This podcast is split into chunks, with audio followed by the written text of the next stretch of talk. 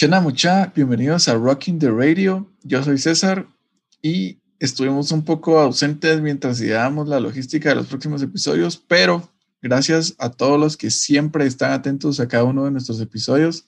Esta vez preparamos uno bastante interesante que viaja a través de distintas épocas de la música. ¿Qué onda mucha? ¿Cómo están? Yo soy María Joaquina y sí, ya sé que estuvimos un poquito ausentes, pero ya estamos de vuelta y hoy tenemos un episodio muy interesante. Como ustedes saben, pues a lo largo de la historia pues de la música y especialmente del rock, han habido muchos artistas que han triunfado con una sola canción y pues luego terminan siendo olvidados con el paso del tiempo. Y lo único que queda como prueba de su existencia es esa canción que los hizo famosos. Entonces hoy vamos a estar hablando de estas canciones eh, que hicieron famosas a ciertas bandas, bandas que a pesar de que siguieron trabajando y siguieron haciendo música, pues por un motivo u otro nunca eh, llegaron a conseguir el mismo éxito que consiguieron con esta canción o su tema más conocido. Estas canciones creo que ya todos sabemos que son conocidas como One Hit Wonders y por esa razón este episodio se titula Lucky Strike. Además también eh, pues les contamos que vamos a agregar un pequeño segmento express Em, que es a partir de una pregunta que nos hicieron llegar un par de seguidores y esperamos que si les gusta este segmento, pues eh, puedan seguirnos enviando sus preguntas para que nosotros las vayamos contestando en los siguientes episodios.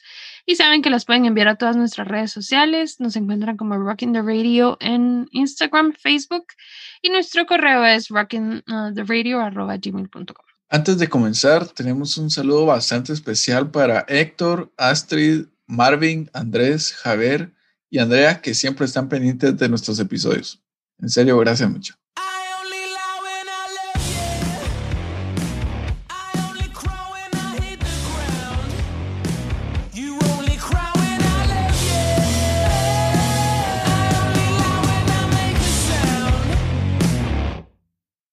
Iniciaremos con este segmento con una pregunta que nos enviaron en Instagram y nos gustaría compartirla con ustedes.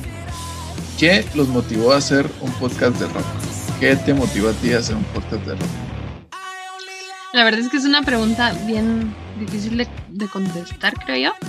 En el momento, bueno, esto, esto, esto de crear el podcast creo que ya venía hace como mucho tiempo y creo que ya lo habíamos hablado tú y yo al respecto. Pero Em, pues de repente un amigo me dijo, eh, mira, te invito a que participes, eh, voy a hacer un podcast, pero era un podcast de esos que transmiten en, Facebook y luego pues lo suben a, Spotify o a los diferentes em, medios, ¿verdad? Y entonces yo soy una persona muy tímida, no me gusta que la gente me vea mientras hablo porque a veces siento que hago caras, no sé, alguna razón habrá atrás de ello y dije que no. Pero eh, pues después creo que, me surgió como la gana de intentarlo y, César me convenció de que lo hiciéramos. Y porque creo que desde siempre me ha gustado mucho el hecho de buscar como esa información que no está a la vista de, de, las bandas, o sea, esa información que te cuesta encontrarla, tanto pues de bandas, de canciones, de artistas en específico, me gusta mucho como meterme a eso. Y no sé más o menos qué fue lo que te inspiró a ti.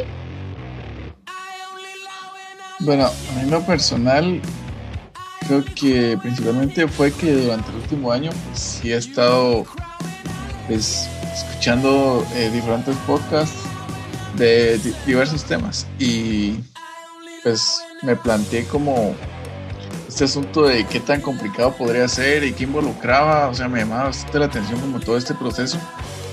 Entonces, eh, pues lo, lo pensé, ¿no? Lo, empecé a ver como más como una realidad. Y eh, también por otro lado, pues me gusta bastante la música, personalmente disfruto mucho, es un pasatiempo y es una forma de para la que me tomo el tiempo como de, escuchar y, y, de descubrir nuevas bandas y nuevas canciones, entonces creo que también es un género o una una especie de arte a la que se le puede sacar como bastantes temas de investigación y para contar historias. Entonces, creo que tanto la curiosidad de hacer el podcast como de la música, pues se unieron, creo que bastante bien en este caso. Sí, creo que tenés razón. O sea, el hecho de poder compartir como toda esa información extra que encontramos se siente como genial. O sea, el saber que ustedes del otro lado están recibiendo toda esta información es un sentimiento bien de huevo y saber de que a pesar de que pues siempre nuestros temas son bien diferentes, siempre están ustedes pendientes, eso es lo mejor, mucha de verdad, gracias.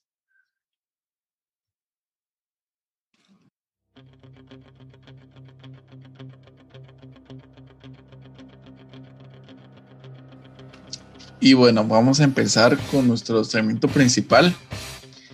Y qué mejor canción para empezar On One Hit Wonder que una rola que es súper recordada, creo que por todas las generaciones. Estamos hablando de Eye of the Tiger, The Survivor, una canción de 1982. Esta banda estadounidense de hard rock que posee pues un par de temas bastante conocidos como Eye of the Tiger y Burning Heart. Y la historia detrás de esta canción, pues es que Tony Scotty, un amigo cineasta de Sylvester Stallone, le puso algunos temas de Survivor, ya que estaban buscando música para la nueva película de Rocky. Entonces, eh, Stallone se dio cuenta que el estilo de las canciones de Survivor era justamente lo que estaba buscando para Rocky 3 y fue entonces que dejó un mensaje en el contestador automático de los miembros de Survivor, quienes pues alucinaron cuando escucharon la voz de Stallone pidiéndoles participar en la composición de la banda sonora de su nueva película. Y bueno, pues ellos dos, pues muy encantados por el reto que se les había propuesto, recibieron una copia de, la película de Rocky 3 y pues la idea era que eh, vieran la película y le pusieran música a todas sus escenas.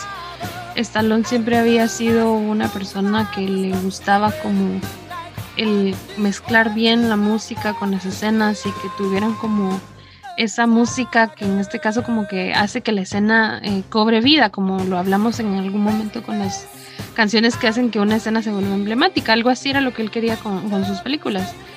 Y quería dejar pues atrás toda la música que ya había formado eh, parte de las películas anteriores y quería buscar como algo nuevo y como con esto de que se les había presentado Survivor pues dijo bueno vamos a vamos a ver queremos algo moderno y había una, una parte de la película que Stallone consideraba tal vez la más importante de ella y quería de que pues eh, la música fuera como como una coreografía con las imágenes o sea que la escena se representara muy bien a través de la música. Y en la copia que recibió, Survivor, pues esta escena ya iba con una canción, ya llevaba una canción de muestra, que era una canción, la verdad, muy conocida, que era la canción Another One Bites the Dust de Queen. Y esta canción quedaba perfectamente bien con la escena. Incluso los mismos miembros de Survivor dijeron que pues era una canción que estaba perfecta en ese momento, que por qué había que cambiarla, se lo hicieron llegar a Stallone, así como ¿por qué vas a quitar esta canción si ya la encontraste, queda bien en, este, en esta escena? Y pues él fue sincero y contestó de que era prácticamente imposible conseguir los derechos de la canción, aunque él creyera que pues era perfecta para la escena. Fue así que Survivor entregó la maqueta de Up the Tiger a Stallone, quien quedó bastante contento, aunque sugirió dos cosas. Primero, que la batería de la canción sonara más fuerte y con más presencia, más poderosa en, el sonido. Y segundo, que se añadiera una cuarta estrofa a la canción. Ya que el grupo confiaba bastante en Stallone, pues aceptó ambas propuestas y obviamente ellos sabían lo que significaba participar en esta película. Entonces el tema fue remezclado y que la versión final pues es la que escuchamos hoy en día, que prácticamente eh, nuestros padres y y muchos amigos, o sea, nosotros personalmente y ustedes también pues la conocen, han visto la película, han escuchado la canción en infinidad de, de ocasiones. Entonces, pues aquí va el primer One Hit Wonder y no sé qué, ¿a ti te gusta la canción? ¿No te gusta? ¿O qué piensas de ella, de la banda? La verdad, no me gusta la canción. No me parece, pues, tal vez, creo que es porque me he estresado, no porque sea una mala canción, porque no es una mala canción. Solo no le encuentro lo, bonito y no entiendo por qué mucha gente relaciona esta canción específicamente con el hacer ejercicio y el... Ah, no sé, creo que es por todo el rollo de la película, pero a mí no me gusta, siento que es una canción muy... pues, no sé si estaría bien decirlo como vaga.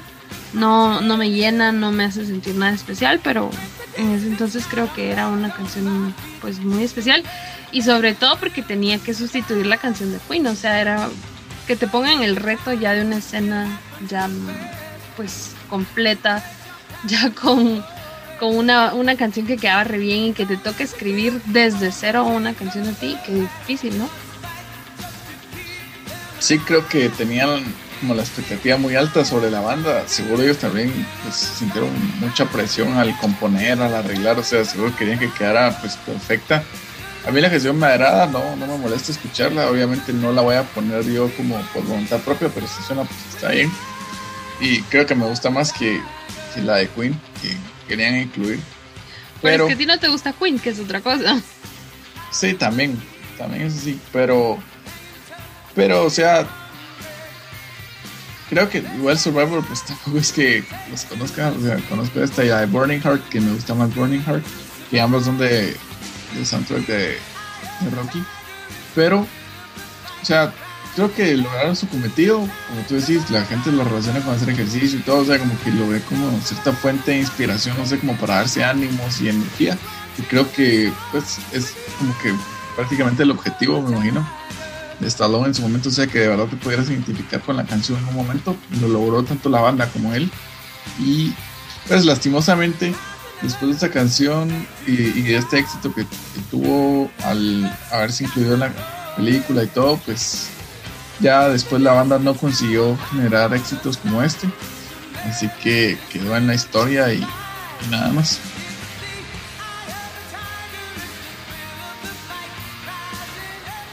Ok, ahora que ya terminamos pues con ese primer One Hit Wonder que es quizá el más conocido de los que vamos a hablar acá, bueno no tal vez no, pero ahora vamos a continuar con otra canción que se volvió eh, pues no solo emblemática, sino también fue parte como de una gran polémica, que es We're Not Gonna Take It, The Twisted Sister. Esta canción de alguna manera podría ser eh, vista de alguna forma como una amenaza eh, para los padres, pues tenían eh, miedo de que sus hijos perdieran como toda la inocencia, pues ante estas bandas de rap, ¿verdad? Y principalmente este Twisted Sister con esta canción que habla de no dejarse influir por nada, o sea, ni por una fuerza o una entidad ajena y seguir, seguir siendo firme, seguir siendo tú y que nada pues cambie eh, tus ideales, ¿verdad? Entonces, creo que eso es como un tema bien complicado. En ese entonces, pues el video musical se emitió constantemente en MTV y tenía de alguna manera como un retrato de violencia contra los padres. Y a pesar de que pues Twisted Sister siempre tuvo como una naturaleza muy cómica que era muy característica de ellos, los papás lo tomaron de muy mala manera, incluso este hecho llamó la atención de Parents Music Resource Center, quienes eh, pues molestos por todo esto que les decíamos, que se sentían que era una amenaza, incluyeron esta canción en una lista de canciones consideradas inconvenientes para los jóvenes de la época y la criticaron fuertemente por, eh, supuesta, por supuestos contenidos de violencia en ella. Sí, y esta canción, la situación en general, pues incluso llevó el tema a las cortes, como estaban mencionando, o sea, esta como asociación de padres que, se encargaban así como bastante polémica. Sí, o sea, fue televisada y todo, o sea, hubo audiencias frente jueces y precisamente Dee Snyder, que es el líder de Twisted Sister, pues llegó a hablar, a defender un poco, no tanto la canción o, el trabajo personal, sino la música en sí, o sea, llegó a ponerse así, o sea, no puede ser que un grupo de personas que tienen cierta creencia pretenda limitar como el acceso a la forma del arte, ¿no?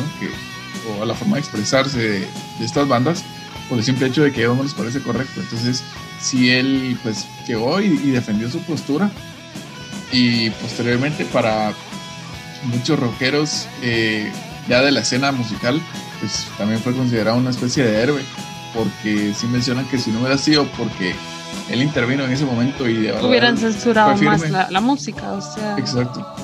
Ajá, entonces, o sea, tal vez muchas canciones no se hubieran podido publicar Y algo bastante interesante es que a partir de todos estos procesos judiciales, todos estos temas, fue que ya salían los discos, pues el tag este de eh, Parental Advisory, que es como, pues, como para advertirle a los papás. Ajá, como para que no se lo compren a su hijo porque pues que puede tener temas sugestivos. Como violencia, ajá, exacto. Entonces, igual al final uno de ver eso, pues lo compra más, ¿no? Pero, pero pues ese era el objeto un poco, ¿no? indicar que este material podía ser sensible para, no sé, para la perspectiva de personas. Entonces, así fue como terminó toda esta controversia. Él defendió su postura, o sea, Twisted Sister igual, si lo ven, es una banda, o sea, como que bastante irreverente para el momento de que salió, o sea, sus videos eran así como de, de identidad personal, de, como estaban mencionando, de los problemas. De, de la adolescencia y de cómo se sentía. Entonces, sí era una banda como que intentaba enviar un mensaje y obviamente era un mensaje positivo. Lo que pasa es que al ver a, con pelucas y maquillaje, o sea, no sé, la gente por allá por los 70s, 80s, obviamente tenía otras ideas y esto les cambiaba totalmente su chip. Sin embargo, esta canción alcanzó el número 21 en la lista Billboard del top 40 en el 84 y de alguna forma pues parecía que sí estaban decididos a revolucionar todo esto de la cultura pop pero lastimosamente no sucedió, ya que dos años después de tener gran éxito, la banda ya no tenía otras canciones para seguir con el éxito que tuvo We're Not Gonna Take It y se convirtieron pues básicamente como una parodia de banda, obviamente también inspiraron a muchas otras bandas de, de rock ochentero como no sé, Striper, Motley Crue, o sea, que se inspiraron como en este tema del maquillaje, la ropa extravagante y fue una tendencia que se mantuvo pues a lo largo de los 80 con la banda ya del famoso glam metal. Pero también de ese mismo modo, como una, una anécdota un poco chistosa de la canción y, de la trascendencia, que, que, ese es el punto de los One Hit Wonders, que a pesar de que las bandas no continúen con el éxito que tuvieron en algún momento de la historia, pues las canciones sí logran trascender y, y sí logran dejar como su huella en la historia. Y esta canción es versionada de forma satírica en América Latina en las giras de Twisted Sister. Entonces, en vez de coro normal de We're Not Gonna Take It, pues la gente canta huevos con aceite y limón. Y incluso Twisted Sister lo ha hecho así, o sea, hay un video donde están tocando la rola y, o sea, ellos como que la cantan así para como que adaptarla a la versión latina que, hicieron los fans. Y pues creo que es un momento bastante cool de, no sé, como de Sí, como algo que se puede recordar, ajá, así como si ya lo parodiaron tanto, pues venimos y lo aceptamos, ¿no?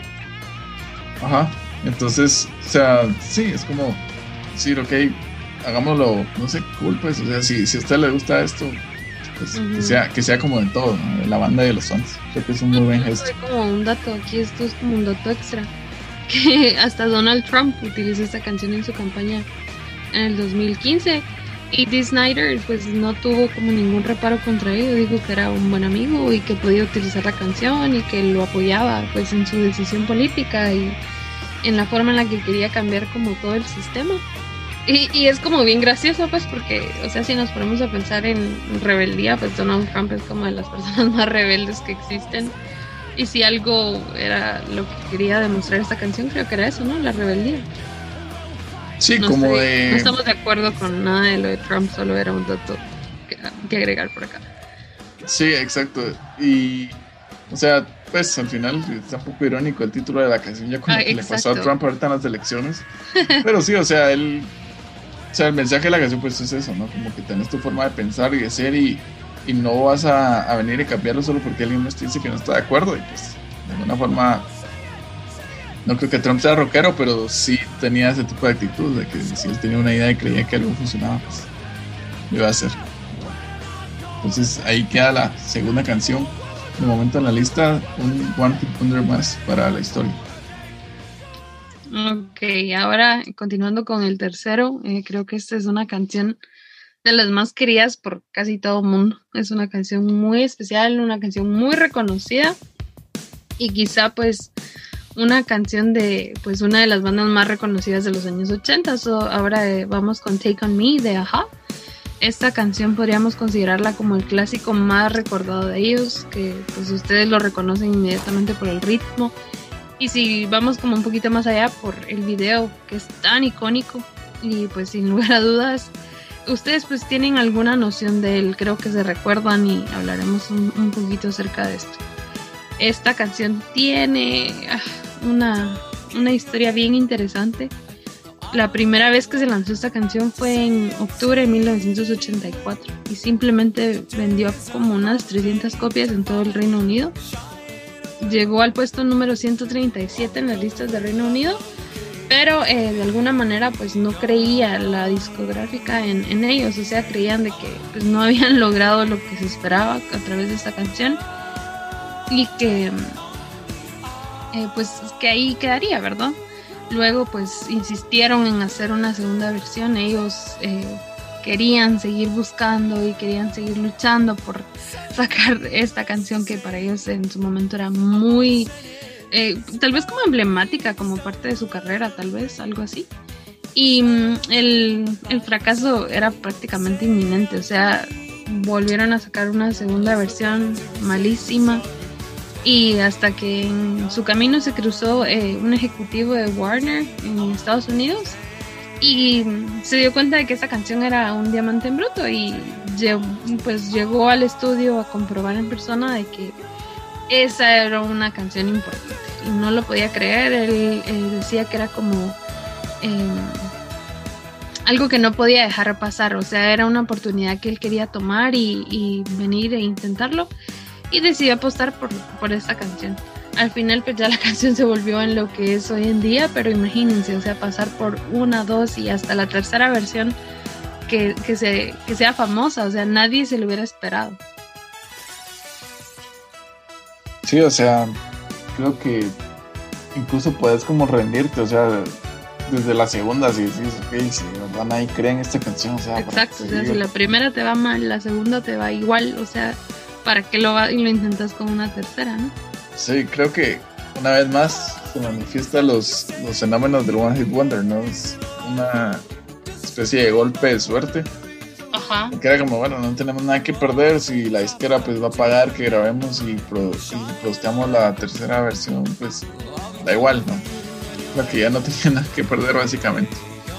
Pero, sí, ya pues, le habían invertido mucho, creo yo, o sea, era como, pues ya, si ya lo estamos haciendo, pues hagámoslo, ¿no?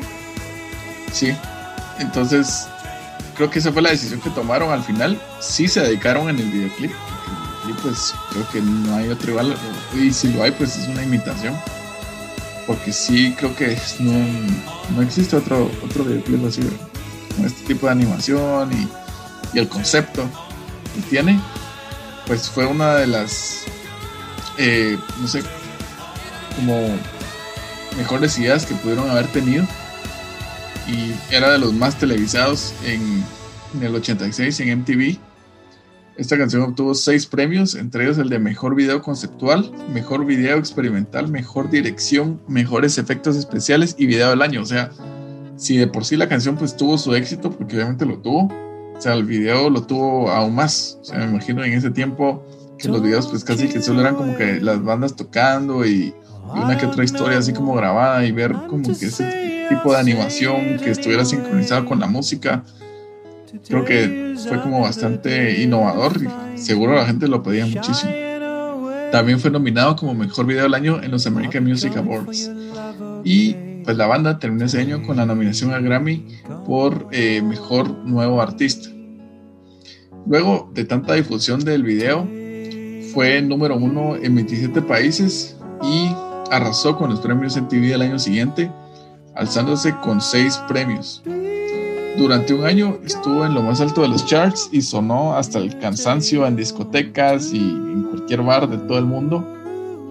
Pero una vez más se repite y nada volvió a ser igual para estos tres jóvenes noruegos que alcanzaron la cima con su single debut, pero sus trabajos posteriores pues obviamente no han sido reconocidos, pero seguro siguen ganando muchísima plata solo con esta canción. El otro día estaba leyendo justamente que el, que el tecladista gana, si no estoy mal, 200 libras eh, cada vez que toca una nota. No, son 2000 libras por nota que toca de la canción en vivo. Como 20 mil quetzales.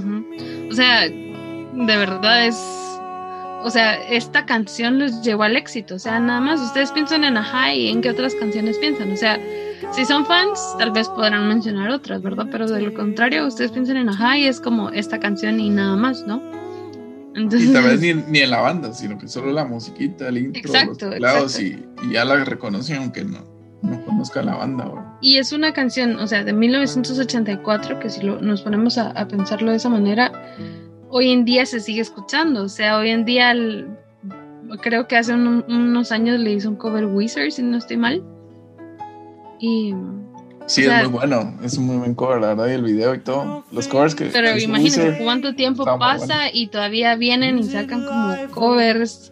Eh, todavía creo, si no estoy mal, se hizo famosa en esta aplicación eh, de TikTok hace poco, que es.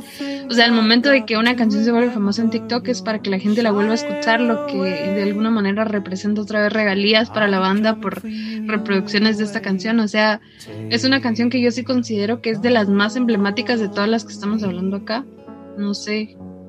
No, yo creo que ninguna de las demás que de las que vamos a hablar pues llega a tener el éxito de esto, o sea, de, por cada nota que te paguen dos mil libras, o sea, es bastante, ¿no? Sí, básicamente es para vivir de esa canción, pues. Suficiente. Sí, literalmente se podría como vivir solo de esta canción, pero bueno, ahora vamos con, con otra que, que ya no tiene la misma fama tal vez de las anteriores, pero mm, eh, ahora estamos hablando de All Star de Smash Mouth. Esta canción eh, es, es, es, bien irónico cómo llegó a convertirse en parte del álbum, el álbum Astro Lounge. Ellos presentaron eh, la idea que tenían de álbum a la discográfica, les dijeron así como, miren, tenemos esto, cuando lo sacamos? y entonces, si no estoy mal, era Interscope, los que estaban a cargo de, de, esta banda y les dijeron como no, o sea, no hay ninguna canción de acá que pueda eh, ser un single, ni el primero ni el segundo, y fue como no, o sea, no vamos a, sacar este álbum.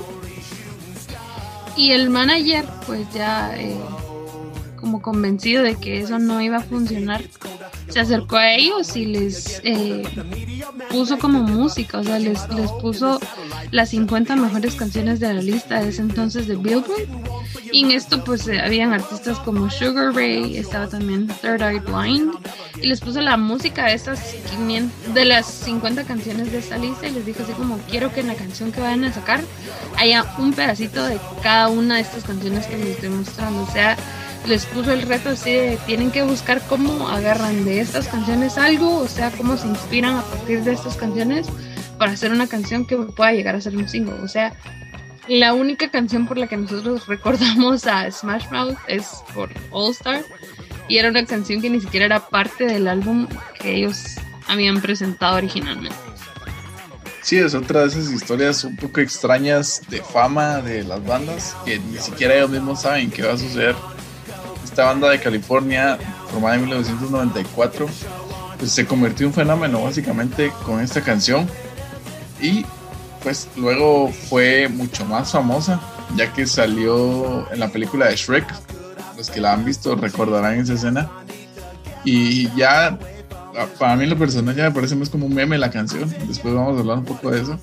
Pero, pues ya se hizo, se hizo viral, ¿no? Con, con la aparición en la película, obviamente el video y la canción pues fue un hit también en la radio y tanto en la televisión.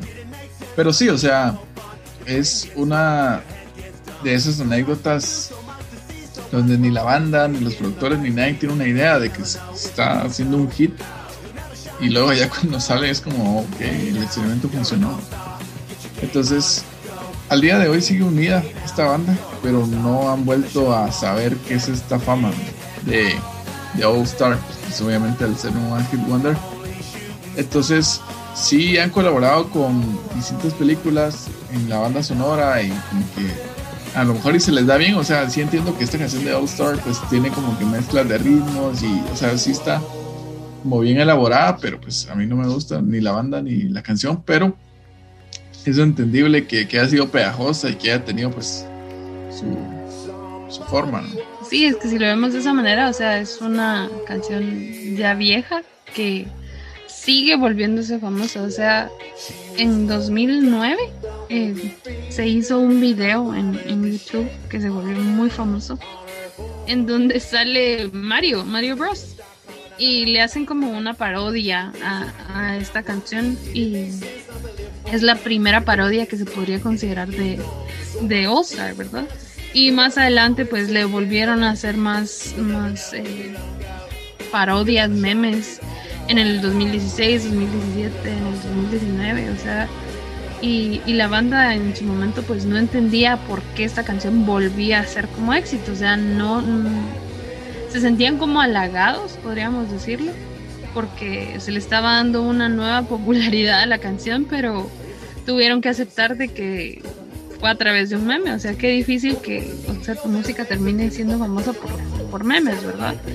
Eh, y pues en el 2019 apareció en la lista de los Billboard Rock Streaming Songs porque ya había pasado más de 100 semanas en la lista y alcanzó eh, la posición número 3. Entonces, imagínense, en el 2019 volver a ser éxito esta canción era algo que la banda no se esperaba para nada. La pista se clasificó como una de las canciones más reproducidas del rock del 2017 y 2018 también. Y mm, era lo que les decía, o sea, la, gente o, los mismos de la banda llegaron a, sorprenderse pues por, la popularidad de la canción, no se esperaban, en ese momento creyeron que era una broma el hecho de que ah, tantos años después la canción todavía estuviera triunfando, ¿no? Yo soy sincera, solo la conozco por, por Freck, o sea, nada más. No sé si tú la conoces. O sea, tal vez creo que tengo como memoria de cuando la pasaban en MTV, pero no, no es como lo primero que piense. O sea, lo primero que uno piensa es Shrek.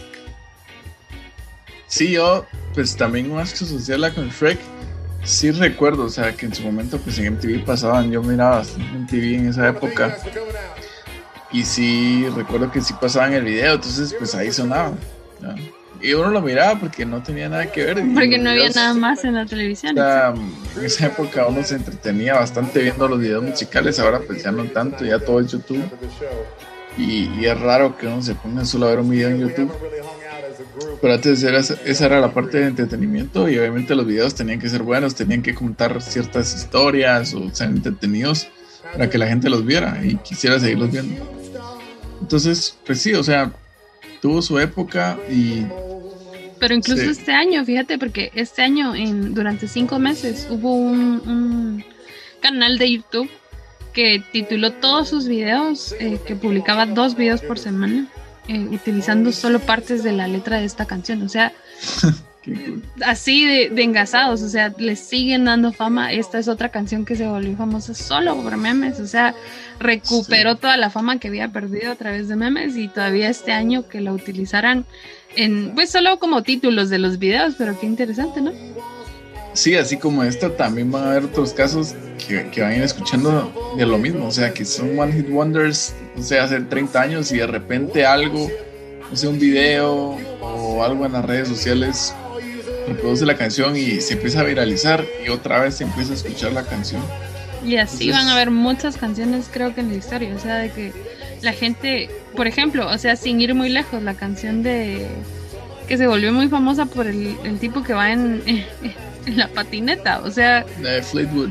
Ajá, Dreams creo que se llama, si no estoy mal, o sea, es otra canción que la gente ya ni siquiera escuchaba y yo eh, leí hace como un mes más o menos que ya estaba en el top de las canciones más escuchadas como a nivel mundial, o sea, solo porque la pusieron en un videíto en, en, en TikTok la gente pues lo sigue escuchando, lo siguen reproduciendo, lo siguen reproduciendo y luego, ay, tengo ganas de escucharla, se van a, a cualquier eh, aplicación de streaming y ya los empiezan a escuchar y se vuelven otra vez famosos, ¿no?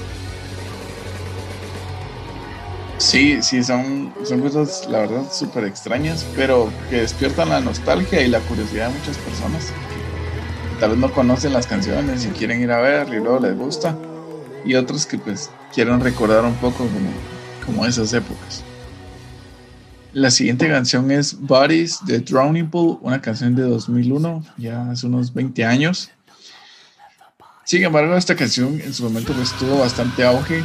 Es una canción un poco más como de, de rock un poco más pesado que las anteriores. Ya era la evolución de, del rock. Ya habían venido bandas como Slipknot, como Limp Bizkit que ya traían este sonido como una especie de metal como más comercial, más, más no sé, como más friendly para, para cierto tipo de audiencias.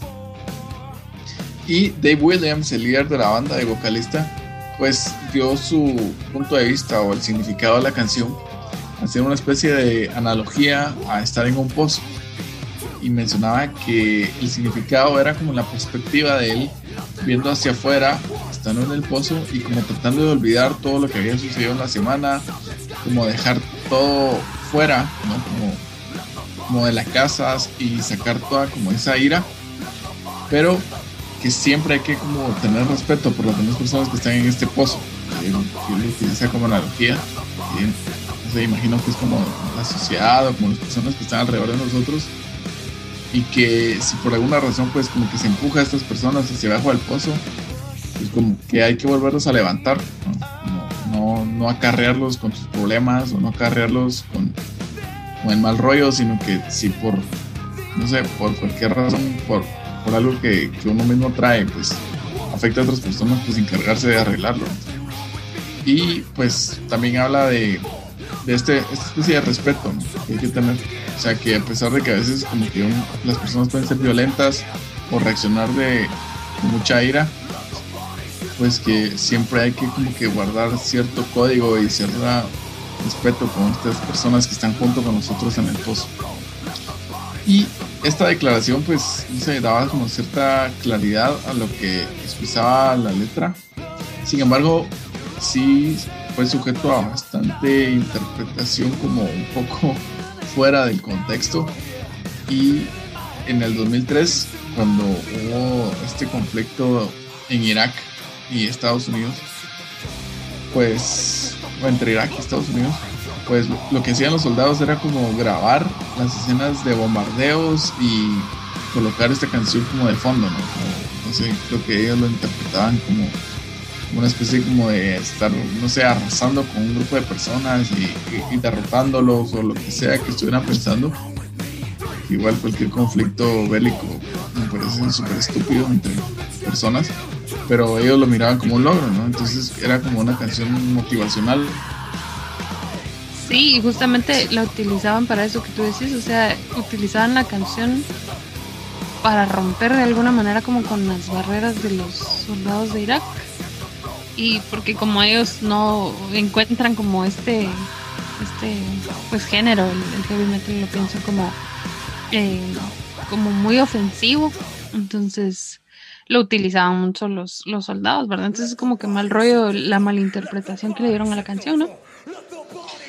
Sí, mal rollo y, pues, o también qué molestia para el vocalista, que no sé, o sea, acabamos de mencionar el significado, o sea, que es como un poco de de mejorar como mejorar como la persona que sos respecto a quienes te rodean y luego venir y que esta gente no sé pretenda que es como una especie de canción de victoria sí exacto o sea la malinterpretaron totalmente porque incluso el vocalista cuenta eh, eh, cómo fue que esta canción la escribieron técnicamente para que fuera el himno del, del mosh pit, o sea, del, del, tirarse, empujarse y eso, o sea, de ahí viene esta parte, ¿verdad? O sea, si botas a alguien, pues luego lo recoges, ¿no? O sea, no, no lo van a estar ahí pisoteando y todo, sino es como eh, esa como, no sé, como hermandad que la gente hace en el mosh pit, o sea, que todos se van como para todos lados y...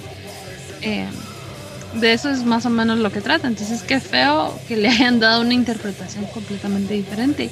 Incluso creo que hubo un asesino en algún momento que eh, mencionó que esa canción era lo que lo había inspirado más o menos como a matar a la gente. Entonces, otra vez en la que malinterpretan la canción y... Como la de Creep.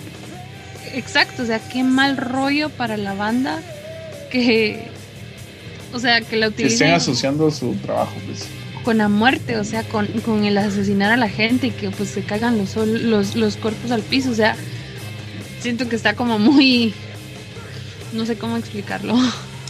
Sí, o sea, no, no sé, creo que más que sentirse mal, o sea, es como, a mí me ha venido una especie de molestia, como decir, ya estás justificando que es una mierda de persona basada como en algo que escribí, sacándolo fuera de contexto. Exacto.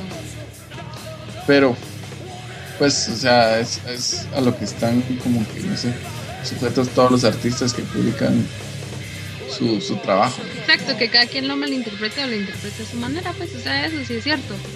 O sea, eso te atenés. Pero que lo utilicen y que en este caso pues el, al tipo este le el tipo este pues dijo de que por esta canción había resultado haciendo esto creo que si no se mal murieron como seis personas no sé si como banda cargas después como con con algún no no no es como culpa porque no tenés la culpa de nada pues pero no y no es que lo no sé si en algún momento tú te quedas como devastado o te sentís mal por haber sacado la canción y que haya servido para algo como esto, no, no sé. Sí, no sé, yo creo que, que todo este tipo de asesinos y esta gente que a veces solo busca como justificarse, no sé, para evitar que, que los ejecuten o para cualquiera de sus fines, eh, pues hacen eso. Yo creo que pues, este tipo de bandas que obviamente no todas, pero siempre hay miembros como no sé, gente que, lee, o sea, a veces se cree que, la gente se dedica a la música o al rock, eh, son unos mugrosos ahí que, que son unos ignorantes, pero no, o sea, muchas veces pues los mismos miembros de las bandas, no sé, tienen sus propias ideas, o sea, tienen ideas muy, muy sólidas, tienen eh, principios y seguro, pues, saben distinguir, ¿no? Y saben decir, pues, ok, o sea, este tipo lo hizo porque quiso y, y luego solo vino la y escuchó la canción y, ahora dijo que fue por eso, pero, pero no, no creo que exista una banda que realmente cargue, a menos que sea una banda, no sé, de, black metal o algo así, que de verdad... que lo penses con ese fin, pues que, en tu, ajá, y que en tu letra digas que, que, salgas a matar gente, no sé. Como que incitar a la gente, sí, yo sé. Pero no sé, me imagino de que de alguna forma te pones a pensar como en lo que sucedió supuestamente en base a tu canción, ¿no? O sea, pero... Pero pues, en este caso nada que ver, pues solo era una, no sé, no sé qué piensan ustedes. O sea, ¿cómo se sentirían ustedes si escriben una canción y se sienten muy orgullosos de ella y de la nada la gente la empieza a utilizar de, un, de una manera pues muy perversa? O sea, no sé si te sentís mal como contigo mismo por la situación o, algo por el estilo, ¿no? Sí, reaccionen ahí, pongan ahí emoji llorando, emoji. ¿Cómo se sentirían? Me divierte, sí. y pues eh, los susurros que, que, forman parte de esta canción, ustedes es lo primero que piensan cuando escuchan o, lo primero que identifican de esta canción, ¿no? Y se han vuelto súper icónicos. Esta canción fue tomada de su álbum debut en el 2001 y alcanzó el puesto número 14 en las listas de Estados Unidos y el número 70 en el Reino Unido. Y esta canción sigue siendo y siempre va a ser la canción más exitosa de, Drowning Pool. Y mm, a pesar de que ellos han tenido como una buena carrera, eh, pues no, no, hay, no han llegado a alcanzar el éxito que, que tuvieron con ella. Y por último, para este episodio tenemos Semi Charm Life de Third Eye Blind, una canción de 1997 que seguramente escucharán con un tono bastante feliz y con unas notas pues bastante alegres, pero la canción trata sobre la adicción a las metanfetaminas y la sensación como de que la vida siempre es incierta en esos momentos y que nunca puedes confiar como en el siguiente paso que vas a dar debido a esta misma adicción el concepto de la canción surgió ya que Jenkins, que es el vocalista de la banda y quien compuso esta canción, observó a sus amigos utilizando metanfetaminas en un concierto de Primus, una banda pues, de, de rock progresivo. Y al componer la canción y la letra, pues la intención de él era que esta combinación de la música como bastante alegre, pero la letra tratando sobre la adicción a las metanfetaminas, como que ilustrara esa sensación como brillante que ocasiona como el efecto, no sé, el efecto placentero que pueden usar las metanfetaminas, pero en contraste con, con lo, no, triste, pero sí con el, con el tema, ¿no? El tema de la adicción que, abarca la letra. Pero también al darle un significado como un tanto mayor, Jenkins ha mencionado que también el significado de la canción se relaciona como con los periodos cambiantes de la vida de uno. O sea, tampoco le da como un enfoque puramente de, que es una canción sobre drogas, sino que también se le puede dar esta interpretación, aunque que la vida va constantemente cambiando, que a veces es impredecible, incluso aunque uno decida ciertas cosas. Y pues básicamente esto es como el, el trasfondo de la canción. Sí, incluso creo que él también comenta como en otra entrevista de esas que mm, hacen un millón de veces como para saber de qué se trata la canción, que es como de siempre querer algo más, creo que era lo que tú decías de alguna manera, o sea que la vida va cambiando y que tú tienes que estar como siempre eh, pues buscando algo más, o sea, siempre buscar eh, algo más, o sea, nunca quedarte satisfecho con lo que tenés sino eh, ver hacia atrás de todas las cosas que has perdido y todas estas cosas que no vas a conseguir y, siempre buscar como eso, quiero más, ¿verdad? Y creo que todos nos podemos poner en el, papel que, del que él habla, o sea, creo que todos nos podemos identificar con eso de necesitar o querer algo más. Y, y creo que sí tiene mucha relación como con, con, toda la gente y creo que por eso es que eh, muchas personas todavía se identifican mucho con ella. Y esa canción pues recibió críticas positivas de, todos los críticos de la música. Muchos dijeron de que era una canción eh, que de alguna manera podríamos decir que era eh, la canción por excelencia de los años 90. Y pues los felicitaron por la naturaleza de esta canción. Eh, algunos críticos también dijeron de que sintieron que la canción era de una manera como elaborada para que fuera a terminar siendo tediosa, o sea que iba a terminar siendo una canción que iba a aburrir a la gente. La canción alcanzó el número 4 en el Billboard Hot 100 de Estados Unidos y le dio a Third Eye Blind su primera canción en las listas. Una canción que yo creo que también es como la única que nosotros podemos considerar o recordar de ellos. Y de igual forma sigue siendo la más exitosa de ellos.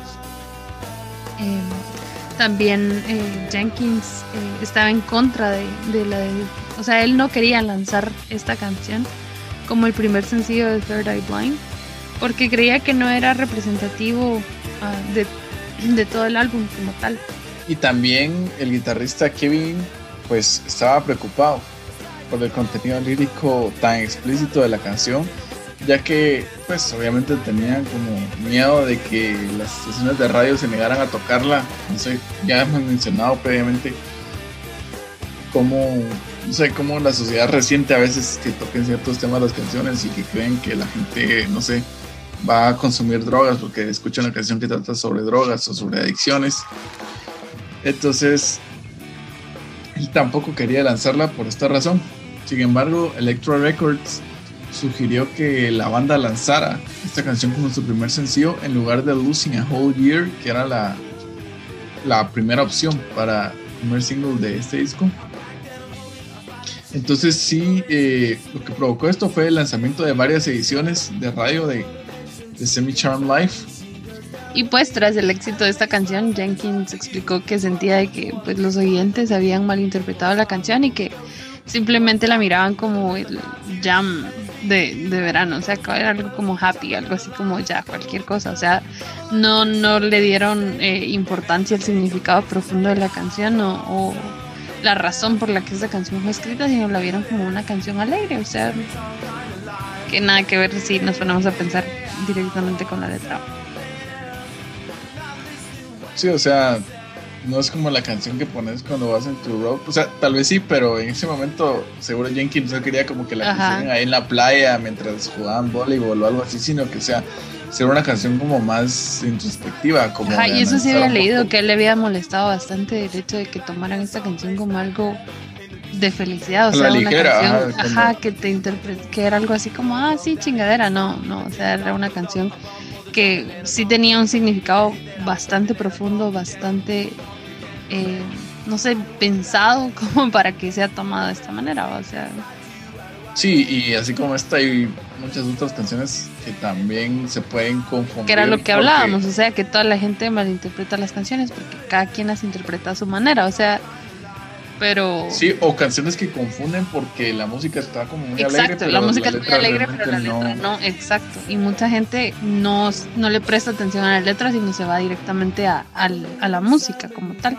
Yo a veces soy así, tengo que aceptarlo. Pero pues creo que tú es lo contrario, tú siempre vas como por las letras y... Sí, no, porque, o sea, a mí me encanta, exacto, o sea, eso es lo que a mí me encanta, meterme a, buscar como los datos más locos acerca de las canciones, hay canciones que hablan de, de cosas bien extrañas, bien creepy, y tal vez vamos a hablar acerca de eso en algún episodio, pero o sea, a veces te quedas como, ¿por qué la canción está como muy alegre si el, significado es como bien loco? O sea, ¿cómo, cómo se relaciona? Entonces, exacto, yo sí soy como muy de, buscar como todas esas cositas extras de las canciones que como que nadie habla. Y, y eso es lo, genial, o sea, si te pones a pensar, hay un montón de canciones así como esta de que...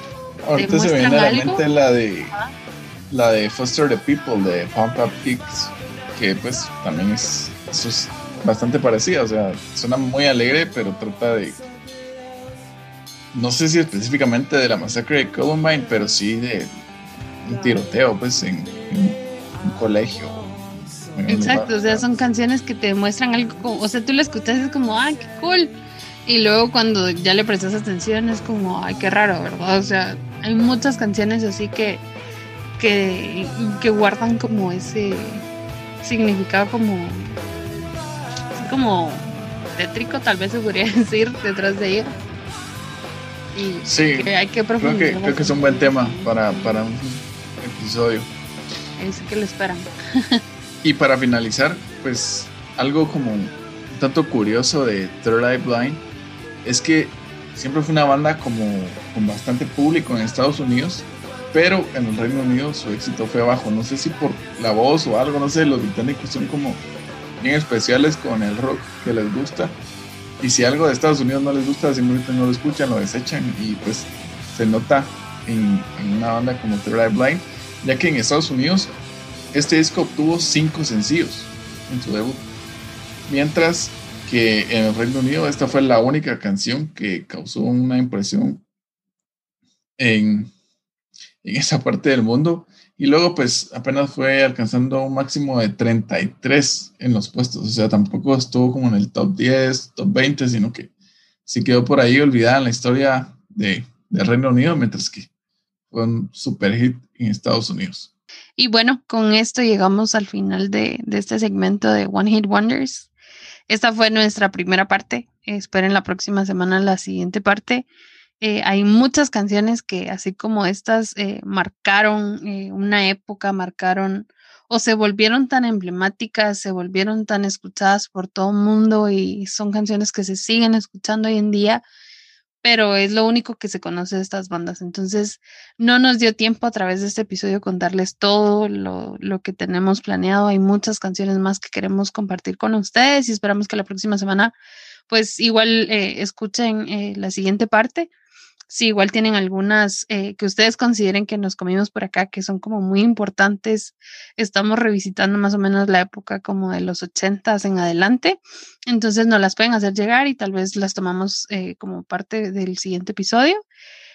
Ok, y ahora eh, vamos a nuestra última parte de este episodio, que son las recomendaciones que nunca podemos olvidar. Entonces, vamos a escucharlas.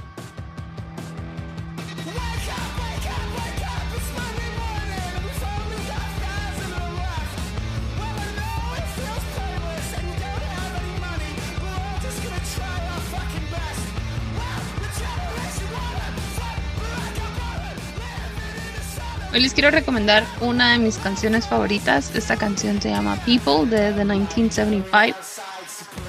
Creo que no, no se imaginaban que esta canción es de ellos. Es súper diferente a lo que ellos tocan. Ustedes piensan en The 1975 y piensan en canciones como tal vez Somebody Else, que es una canción como... O, o piensan en canciones como muy románticas, muy pop. Y esta es una canción que se sale completamente de este estilo. Va más a lo punk, incluso va a lo industrial, se podría decir. Yo la considero, y lo digo de esta manera, que es como eh, Pixies meets eh, Marilyn Manson. El video es súper diferente a cualquier cosa que de 1975 haya sacado. La letra genera de alguna manera como mucha conciencia social, habla de, muchas cosas eh, relacionadas como con el, climate change y es una canción súper buena. La gente en su momento la consideró malísima. La gente llegó a decir de que era una canción que pues ponía muy mala de 1975, que eh, daba un muy mal, eh, o como daba muchas cosas feas para hablar de esta canción, porque incluso el vocalista tiene un, no sé si ustedes ven el video, en el, se ve súper diferente, el vocalista se ve eh, vestido de una manera que, que, llega a parecer como Ozzy Osbourne. Entonces vayan a verlo, la canción es súper genial es algo que nunca se hubieran imaginado de, de 1975 y es de esas canciones que me encantan. Entonces espero que les guste mucho.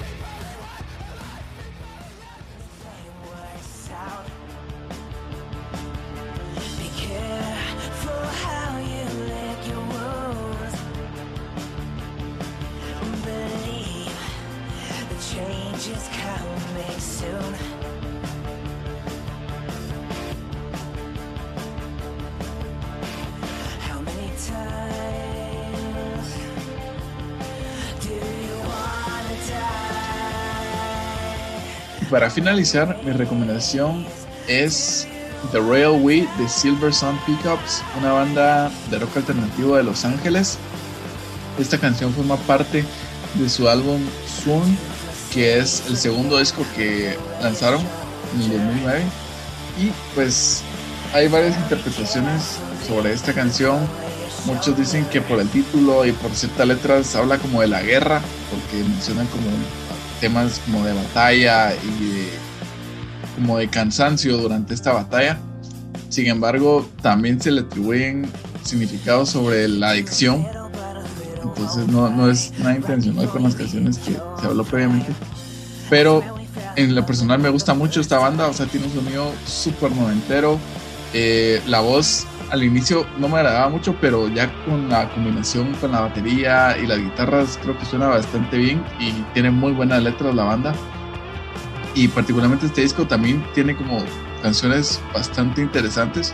Creo que vale la pena escucharlo todo, pero en especial esta canción, así que espero que les guste.